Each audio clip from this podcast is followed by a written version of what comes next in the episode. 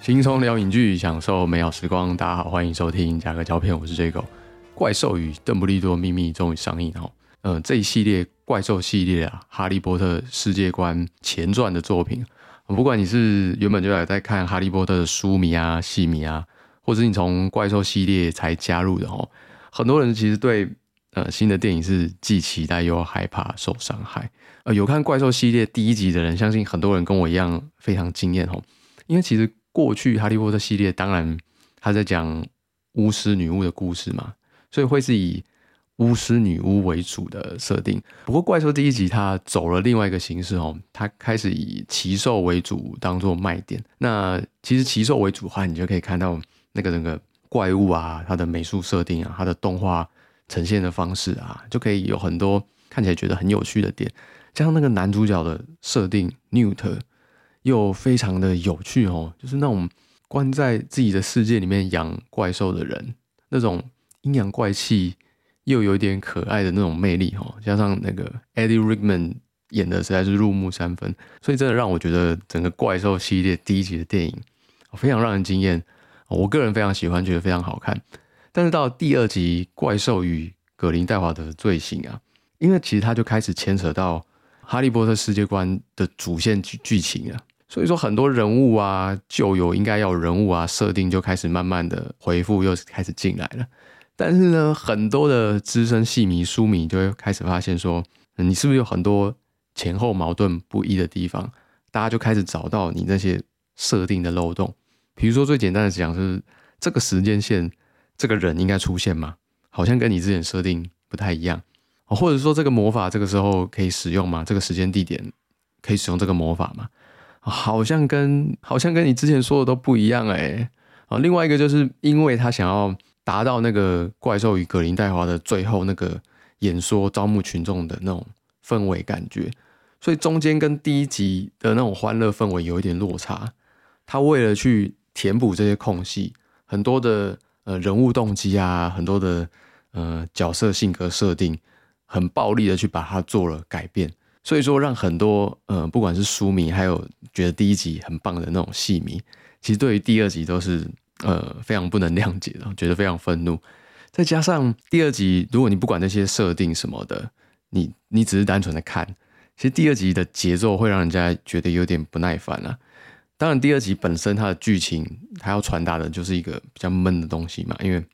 大魔王格林戴华的降临了嘛，当然会带来很多。仇恨跟痛苦哦，这是一定的。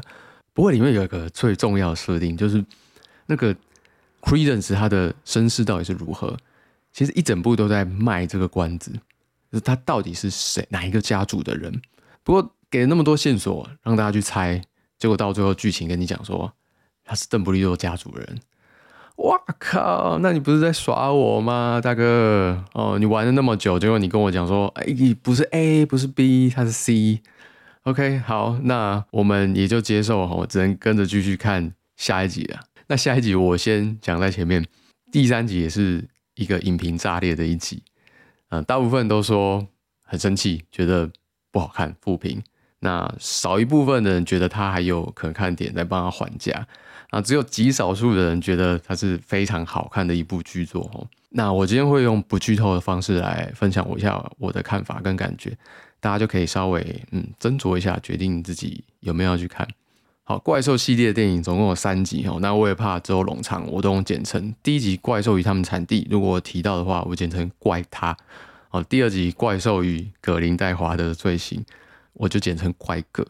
啊，第三部《怪兽与邓布利多的秘密》，我就简称“怪邓”。好，先说大家讨论最多的剧情部分。哦，剧情的话也是被骂爆。但是呢，我觉得还是比上一集好啊。比较好的地方是这一集的气氛整体来讲比上一集还要轻快啊，节奏部分也比较明确，没有太多让你啊太烦躁啊，觉得太傻眼的那种转折，就是整个节奏是很顺的继续下去。但是呢，呃，延续上一集，它依然有很多设定没有很清楚的地方，然后整个剧情的因果关系其实都没有讲得很清楚，还有呃，不要说是跟哈利波特比。在这部戏而言，就有很多剧情设定是前后不一的地方。所以说，如果你是看剧看的很深入的，你边看边会想这个角色应该做什么，不应该做什么，或者是这个呃有些地方要怎么样去解释，要怎么样去圆的话，如果你是很在意这种剧情设定的人，呃，看了会比较痛苦。哦，但是如果你只是嗯轻松随着导演给我的节奏这样慢慢带慢慢看下去，其实会是比上一集还要舒服很多的哈。哦，这个就是大家讨论比较多剧情的部分的我。那另外在讲解奇兽的部分呢，呃，我必须说这一集的奇兽比之前还要再少，呃，所以让我这种啊奇兽迷会觉得有一点失望的感觉。不过这一次他做的比较好的地方是。过去奇兽其实比较没有那么完全融合在剧情里面，所以你刚看到呃怪物要出现，你大概就知道他这段开始秀动画了，要开始秀 Newt 的演技啊。哦，不过这一集呢，它是比较嗯巧妙的把奇兽的部分，它会直接把它算是融合在剧情里面了。所以对于一般嗯你对于奇兽比较没有爱的那种人，它的存在不会让你觉得很烦躁，你可以整个很轻松的看下去。但是还是要讲一下，就是。奇兽数量整个少很多，特别特别是在男主角 Newt，他不是有一个行李箱吗？好，那个行李箱其实它是专门来装怪兽的嘛，它进去是一个异空间，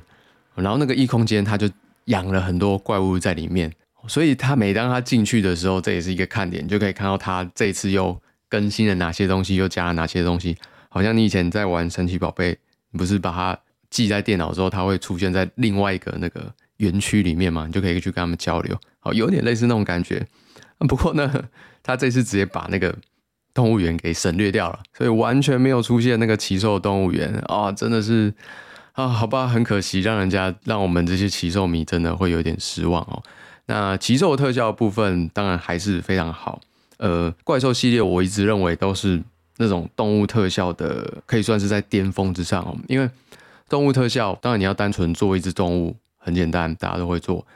但是你要做到动物的特效跟人去做互动，我那个困难度当然就大大增加了。那个人跟动物之间接触，那个光影啊，那个触感啊，那个互动的感觉啊，哦，真的要能够做到很自然的话，是非常不容易的。在动态捕捉啊，还有那个动画设计光影的细节上面。都要有非常呃明确的步骤，还有非常强大的动画，才可以做到这样的水准。那如果说要说到《怪邓》这部电影风格特色的话，整部电影其实比较偏那种有点冷战铁幕时期那种风格，就是大家要开始做事了，但是还没有开始热战，还是先前台面下的那种暗潮汹涌。所以在整部片的呃场景啊、风格、节奏设定，会让你感觉都是在。做那种暴风雨前的宁静，台面上大家上流社会吃吃喝喝玩玩，然后台面下暗潮汹涌，各自有各自的动作，而且整个场景呢，因为之前大部分都是在英国嘛，英国虽然建筑物很漂亮，然后也很有历史文化特色，但是那种感觉是给人家比较温暖的感觉。但是这一部呢，怪邓他很多场景搬移到德国去了，所以说就会感觉到德国那种比较。冰冷，然后比较危险的那种感觉。所以说，如果你很喜欢看那种冷战啊、铁幕为篱啊、谍报啊那种相关的影片的话，像《极动之城》啊、《安娜》，啊然后比较气氛比较热一点，就是《绅士密令》。如果你喜欢看这一类的影片的话，这一部《怪邓》它整体营造出来的风格，可能也会算合你的胃口。那接下来讲到战斗的部分，因为是魔法师嘛。一定要把法杖拿出来，互相丢一丢，法球丢一丢。这一部分的话，其实很多人在这一部的期待是那种大混战啊，那种一群人啊冲过去你死我活、西欧比亚那种感觉。不过就跟刚刚讲的一样，这部其实还没有到热战那种程度，所以大部分都是那种一对一的混战，大部分都是那种一对一遭遇起来的那种 PK 战，所以其实没有那种超级大混战。但是呢。我觉得他以一对一 PVP 来讲，有做出一个魔法战斗的一个新里程碑。你真的感觉出来，这个是大师级战斗应该有的样子，不没有像那个哈利波特那种小屁孩那种打架方法。好整个丢法术的方式非常多元啊，有直接给你一个镭射光，有打范围技，然后还有那种两个人都进入意识流，然后互相意识在搏斗，然后那个整个速度啊跟力道的感觉啊。哇，真的是哦，神仙打架大概就是这个样子。所以说他在呃魔法的战斗上，虽然没有大家期待那种大场景、大轰炸、大混战，但是在一对一的那种法师与法师之间的战斗来讲，我认为它是有创造出一个新的格局。我最后来讲一下人物刻画的部分，纽特啊，男主角纽特这一集真的是让我很失望了哦，整个失去了男主角的光环。呃，因为这一集的标题叫做《怪兽与邓布利多的秘密》，标题都直接跟你讲了邓布利多秘密哦，所以整个光环就只可以直接移到邓布利多身上了啊，他就是这部戏的第一男主角喽。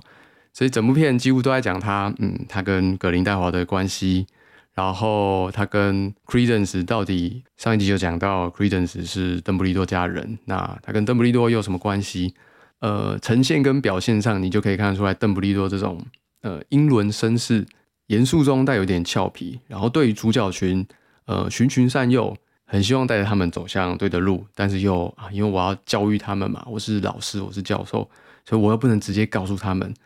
我就只好一直不断的给提示，那种呃爸爸带女儿啊那种感觉哦，就出现在哦，就整个表现在 Jude Law 演的邓布利多角色身上。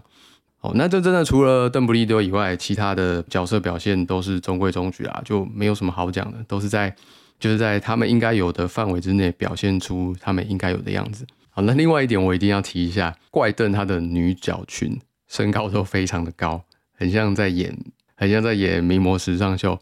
演 Queenie 的 Elson Sodo 一六八公分，演 Tina 的 Catherine Watson 一百八十公分。然后这一集新出来一个角色啊，演拉里教授的 Jessica Williams，一百八十三公分，所以你就会觉得啊，好像大家都在演时装秀的感觉。接下来另外一个，当然一定要讲一下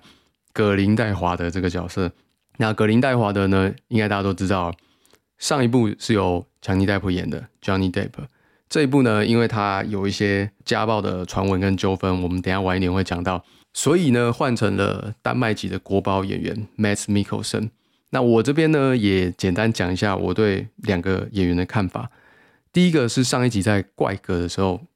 ，Johnny Depp 演的葛林戴华的，嗯，他是讲话语速比较慢的，然后他对于他跟其他呃角色的互动，那种肢体接触是比较慎重的，就是他要准备好了之后，我要去抱你，我要去给你来个握手，你都要感觉到他是要有一个很慎重的准备走过去的。你才会跟我做这样的互动，所以整体来讲，他是一个比较高高在上、比较有威望的感觉哦，距离感很重，又比较胖哦。因为那个时候，就我刚刚讲的，大家都瘦瘦的，这个时尚名模啊，只有他特别胖，所以就会感觉出来跟大家的那种距离感很大哦。要比喻的话，他现在他就比较像现在的那个普丁啊，那普丁现在不是跟所有将军讲话都要隔很远的距离，跟法国总统马克龙。对话也是隔一个很远的距离啊，所以就是一直存在那种距离感，那种很慎重的感觉，帝王架势。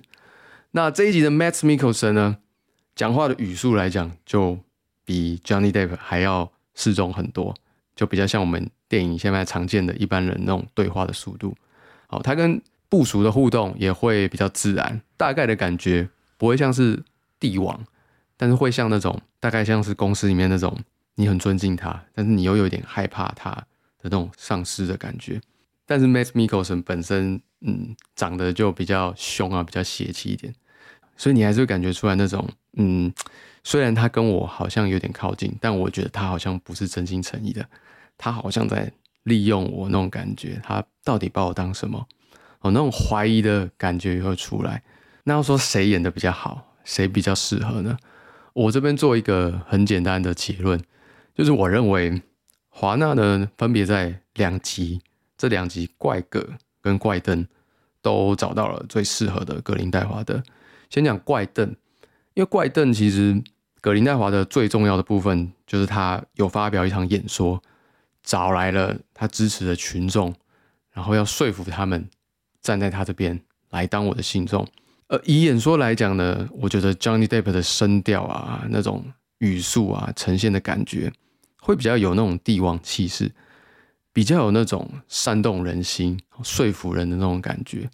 所以说这一集的话，以 Johnny Depp 的声线啊，跟他讲话的方式，我觉得 Johnny Depp 是最适合这一集的。那怪邓这一集呢，因为他是已经呃，我已经找到一群信众了，我已经要开始做一些动作了，所以他会要比较接近他部署，开始指派任务，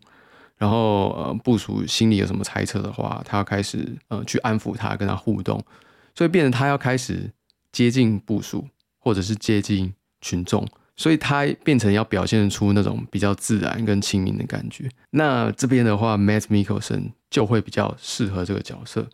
好，另外还有一个最重要的，我这边不开玩笑，葛林戴华德在怪邓还有一个很重要的点是，他要跟邓布利多做很多的互动。因为其实就上一集啊，还有作者很多线索来讲，格林戴华德跟邓布利多是有那种很特别的情愫存在，所以他们会有很大量的那种。呃，交心互动那种又战斗又一起跳舞的感觉，这一方面的来讲呢，还是要 Matt Mickelson 会比较适合，因为嗯，好，我们刚就刚刚讲的整个身高啊、体型啊，这个呃穿衣风格的那种感觉，因为 Johnny Depp 的格林戴华的穿衣是比较那种一样是比较那种军装，比较帝王架势，那 m a x m i c k e l s o n 就是穿的一样是比较时尚英伦雅痞那种感觉，所以说。呃，如果你说要大量的跟邓布利多有这种互动的戏的话，还是 Max Mikkelsen 比较适合。所以总结来讲的话，在两部华纳都找到了，我觉得是最适合的格林戴华的。就我就没有办法想象说两个交换演了，我没有办法想象说 Max Mikkelsen 去讲上一部 Johnny Depp 讲那个演说，我觉得应该不会比 Johnny Depp 讲的还好。但是呢，Johnny Depp 也没有办法。在下一集这样跟群众互动，然后跟邓布利多互动，然后有这么唯美的画面哦，这是我无法想象的。所以两集都找的不错。那接下来要不要换呢？我想应该不要再换了啦。有像有人说要不要找来第一集的科林法洛再演一次？呃，我觉得科林法洛当然第一集是 OK，但是以格林戴华的后来那种邪气哈，Johnny Depp 有做到，Matt Mikkelsen 有做到，但是科林法洛可能没有那么邪啦哦，所以就。就不要一直在换了，你一直换，我们观众其实也很累，好吗？要收钱的，好吗？看了我们也很累。好，那总结来说，怪兽系列据消息报道会拍到五部曲嘛？那这一部怪邓第三部曲，那如果以一个进展的架构来讲，大概可以画成一个 W 了，就是五部曲刚好是 W 的五个点。那这一部呢，刚好是 W 中间那个高起来的地方，但是它高起来呢又没有那么高，它就高那个一点，很像我们写的很快那个 W。所以说它，呃，我觉得比上一集好，没有上一集那么沉重的氛围，比上一集还要轻快，哦，看起来比上一集还要舒服。但是你要说很让人惊艳、很棒什么的，一定要看，倒也没有。那也一样存在很多剧情上的瑕疵，呃，整个人物啊、剧情逻辑设定前后不一的状况还是有存在。所以说，如果你是真的我刚刚讲的，你看剧情就是很深入、很在其中，你会探讨去思考的。哦，这个不看了你就会比较痛苦。那如果你是跟着导演的气氛跑，呃，轻松看，然后享受那个氛围，呃，整个看起来当然会舒服很多。那如果你是跟我一样是 Newt 迷的话，很喜欢这个角色，那不好意思，他这一集就真的啊，主角换人喽，变邓布利多喽，他就只是一个奇兽空虚人而已哦，奇兽出现的地方才需要你，啊，其他地方拍谁你不重要。好，那如果你是 Jude Law 的粉丝的话，当然是非常欢迎哈。整个邓布利多啊，严肃中带有俏皮，讲话话又不说清楚，欲言又止，看起来很沉稳，但是又带一点那种绅士该有的那种幽默。哦，跟葛林戴华德又是那种哦苦逼之中带有满满的爱意。整部片就是激情四射。好，最后要补充一下，整部片的重点就是激情四射。所以呢，如果你是姨母或者是腐女，早上在看完《三十岁处男魔法师》之后，下午可以继续接着看《怪兽与邓布利多的秘密》啊。这样换过来好了，因为《怪兽与邓布利多秘密》比较苦逼，所以早上你先看《怪兽与邓布利多秘密》，下午再看《三十岁处男魔法师》，那就会是一整天很完美的行程，保证你看完回家都会笑，好不好？好，那以上就是对于怪邓比较不剧透的感想，大家还是可以斟酌一下。那接下来要讲一些比较延伸的话题哦。这一集演葛林戴华的 Matt Mickelson 最近在接受英国 GQ 的访问的时候，有人问到他觉得方法派演技是怎么样，然后先讲一下他的讲法。他说 It's bullshit，哦，这个东西是狗屁。好，他另外也提到说，整个你在准备方法派演技的过程中，你可能就就 crazy 就发疯了。好，然后如果你准备后之后，这拍出来是一部烂片怎么办？那我我该我该怎么样看你这个人呢？好，他另外他有说，那你如果是演一个连环杀手，你要怎么样去找到说你是杀手是一个什么样子呢？所以看得出来，他对于这个方法派演技，他是十分的磨练信道哈。好，那这边来聊一下说方法派演技到底是什么？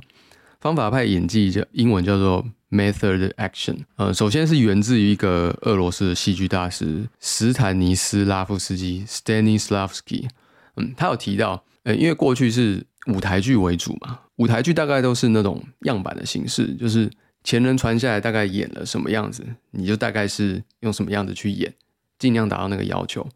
但他提出来一个，他认为呢，演员必须要观察那个角色的事实。你要揣摩他在生活当中的行为，你也要认识他的心理，所以你要演的时候，你要不只是外表动作，你也要尽量去满足他当初的心理状况。好，所以说很多传承于那个流派的方法派演员，他们都会希望他们在呃揣摩这个角色的时候，尽量满足那个角色原本应该有的状况。所以会有很多情况是，比如说我演警察，比如说我演农夫，好，我就真的去找那个警察跟农夫。然后我跟他相处在一起，我去看一下他平常在做什么，我才能够尽量达到那个该有的样子。那另外一个阶段就是我直接成为那个该有角色的样子。哦，是警察，我就跟警察局说：“你可不可以给我位置，让我实习一下当警察一段时间？”我是农夫的话，我就真的去种田，啊，我去感受一下农夫种田到底他的心理状况，到底他在想什么啊？他会有什么样的感觉呢？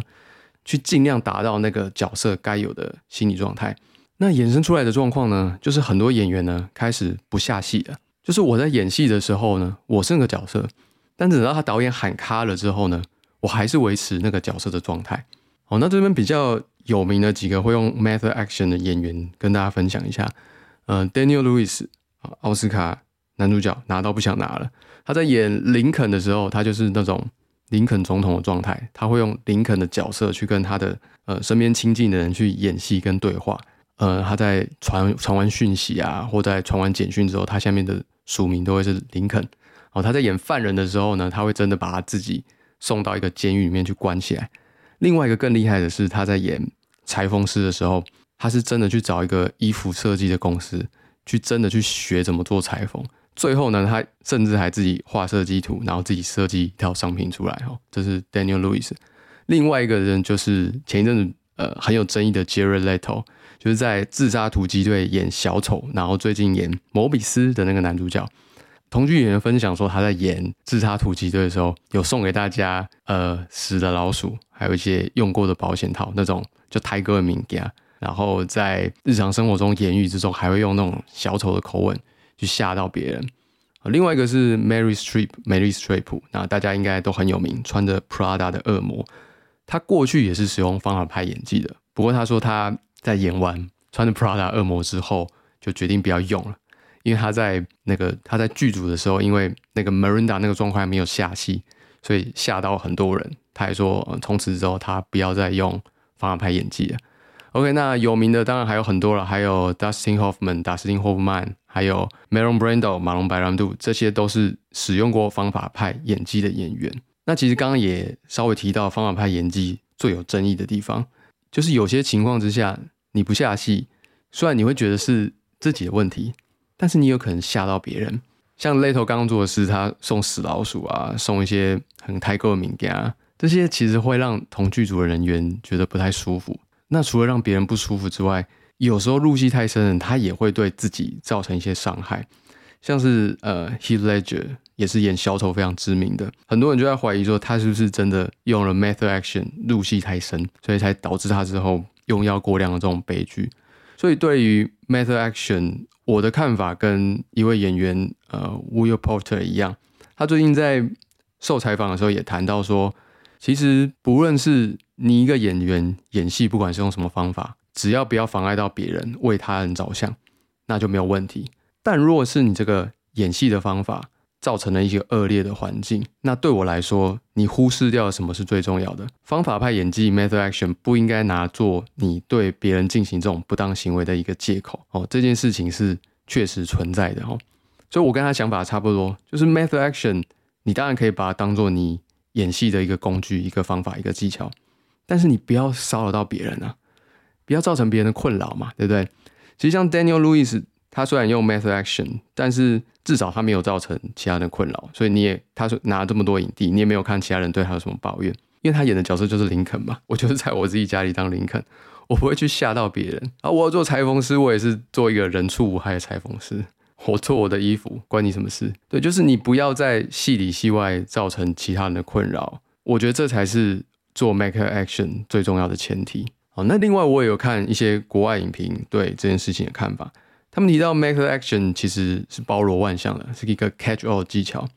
所以不一定也要把它用到那么极致。你可以小部分做使用，也可以发挥出不错的效果。像他们提到举例是很多，因为我们知道英国、美国很多演员互相在英国跟美国演戏嘛，那当然口音不一样，所以他们就会需要模仿口音。那很多人其实，在口音这一块，他是使用 method action，就比如说美国演员在演英国人的时候，他跟你讲话就会是那种啊，哎，一个比较可爱的状态。他在戏里戏外，他都是用这种口音讲话，因为他要确保说他可以口音的状态可以进入他的脑袋，可以。也可以记忆在嘴巴肌肉里面，所以他在一般日常生活中，他的手势啊，他讲话方式会尽量使用英国那种方法，但是呢，就仅限于口音跟肢体语言，他不会因为说，因为我要演一个英国的报社记者，然后然后我的整个言行举止也要跟报社记者一样，我要不断追问你事情，没有，他只强调于口音还有整个手势的部分，所以这个也是应用的一部分嘛，就是你不用。全套深入那么多，但至少在某一部分里面，你还是可以做到不下戏的状况。OK，那这也是一个方法。好，那另外一个其实他们也在讨论，我觉得蛮有趣的，有点像一个哲学的议题。就是他们有举一个例子哦，Dustin Hoffman 在演一出戏，呃，《Marathon Man》的时候，里面有个角色是他需要三天三夜不睡觉的那种状态。好，Dustin Hoffman 作为一个方法派演员，他的做法就是直接三天三夜不睡觉。然后去上戏，去演这部戏。OK，接着同剧组的演员，呃，Lawrence Oliver 在看到他精神状态这么不好的情况下，就跑去关心他了。就说：“哎，你怎么看起来状况那么差？”啊，Dustin Hoffman 说：“呃，我为了演这个角色，我三天三夜没有睡觉，我现在超累的。”那 Lawrence Oliver 就讲了一句很经典的话：“你为什么不尝试用演的呢？Why don't you act? Why don't you just act？因为你是演员啊。”你其实应该要用演的，那你都来真的，到底你算不算一个 actor，算不算一个演员？好，那这其实这是一个很有趣的议题啦，我觉得这是大家可以一起思考的一个地方。好，最后来讲一下，也是跟呃这出戏有一点关系的哦。上一部的格林戴华的是 Johnny Depp 演的嘛？那他被换角的原因呢，主要是因为他跟前妻 Amber Heard 的家暴纠纷，所以华纳为了形象问题考量，所以就把他换掉了。好，那最近 Johnny Depp 又要开庭哈。其实，在这之前，他们当然就打了很多的离婚官司了。之前 Johnny Depp 有告了一些报社，就是因为那些报纸的评论都宣称他是家暴男，那他就觉得不同意这样说法，就去告了这些报社哈。但是随着他的官司一件一件的败诉了哈，他的片商也一个一个跟他解约了，开始觉得嗯。好吧，法院认证那好像不太好哈。那最近他又想要做翻盘哈。好，他最近也告了他的前妻 Amber 在华盛顿邮报刊的文章哈。Amber 主要是在文章里面讲说他被家暴的一些过程跟心情。那比较留意的是这次出庭的证人呢，据悉啊会有演出过小玉恶魔的 James Franco，还有演出过幻视的 Paul Bettany，还有特斯拉老板 Elon Musk，因为他之前有跟 Amber 交往过。好，虽然都是透过视讯，不过这个也蛮有趣的哈，居然能够请到这么多大咖人，甚至是 Elon Musk 来做证人哈，真的会让人家很好奇，很想去旁观一下。那他们还没出现，目前第一轮的官司最主要都是找一些身边亲近的人来互相指控啊。那据媒体的报道，是一场血淋淋的互相伤害的指控，因为两边的指控都越来越严厉哈，像 Amber 就指控。Johnny Depp 有对他进行酒瓶的性侵，那 Johnny Depp 也提到说，Amber 也是做对他做了很多暴力行为啊，然后还有言语方面啊，然后还有双方是不是都各自嗑了很多药啊？好，反正整个就越演越烈啦，最后一定是双方都会是输家哈。不知道到最后，呃，这场官司打完之后，两方到底还有没有电影可以拍？呃，Johnny Depp 当然已经是比比较 nothing to lose 了，他已经被很多大的片场解约了，他现在只能拍那种比较小制作的影片了。当然，《恶水真相》还是一部不错的传记片哦，Johnny Depp 演的，演一个摄影师哦，他去日本去追踪采访一个呃污染事件造成很多人畸形啊、健康不良的真相哦。当然，这也是一部好片，但他之后会不会去呃拍很多烂片呢？让我想到那个 Bruce Willis 不是宣布说，因为得到那个失语症要退休嘛？好，那在他在退休前，其实也拍了很多的烂片哦，什么终极系列烂片、终极狩猎团啊、终极异世界，还拍了很多莫名其妙影片哦。不知道到最后 Johnny Depp 还有 Amber Heard 会不会都只能去拍烂片了？好，那讲到烂片，不得不提一下哦，摩比斯，我稍微简单讲一下。原本是想要单独做一集节目，但发现真的是没什么好讲哈。我简单讲一个结论，就是它这部片非常的无聊。那我觉得一部电影你可以老掉，你可以老梗，但是你不能无聊哈。呃，摩比斯它的剧情非常的平铺直叙，几乎没有什么任何英雄片该有的那种起承转合的，完全没有做出来，没有给那种应该有的铺陈。我举个例子啊，像是蜘蛛人刚开始拿到他的能力嘛，钢铁人刚开始拿到。他的钢铁装开始试的时候，其实这个都要一个阶段，你要让那个英雄角色去慢慢适应他能力，会有一个呃适应期，所以你才会看到他慢慢成长那种感觉。那摩比斯也几乎是完全没有做到，刚变身的时候就几乎拥有了全部的能力。好，那最有趣的是他有一个隐藏能力，我就直接剧透了，他就是可以顺着气流在空中飞，然后那个特效。也是做的很赞，做的很棒，但是呢，做的非常可惜的是呢，那个顺着气流飞的那个技巧呢，它居然是拿来逃命啊！我掌握新技巧，OK，我酸好逃跑，他居然是拿来逃跑，这整个剧情的铺陈表现非常失败。好，然后整个人物的刻画也很扁平，反派也是莫名其妙，原本是他小时候的伙伴，然后突然反目成仇，因为两个人都因病所困嘛，但是因病所困。为什么要突然这样反目成仇？你也没有讲啊。然后突然之间就把他们共同的恩人一个 Doctor 也干掉了。然后中间什么人物角色的心理挣扎也都没有讲。呃，就这样，我也不知道怎么说。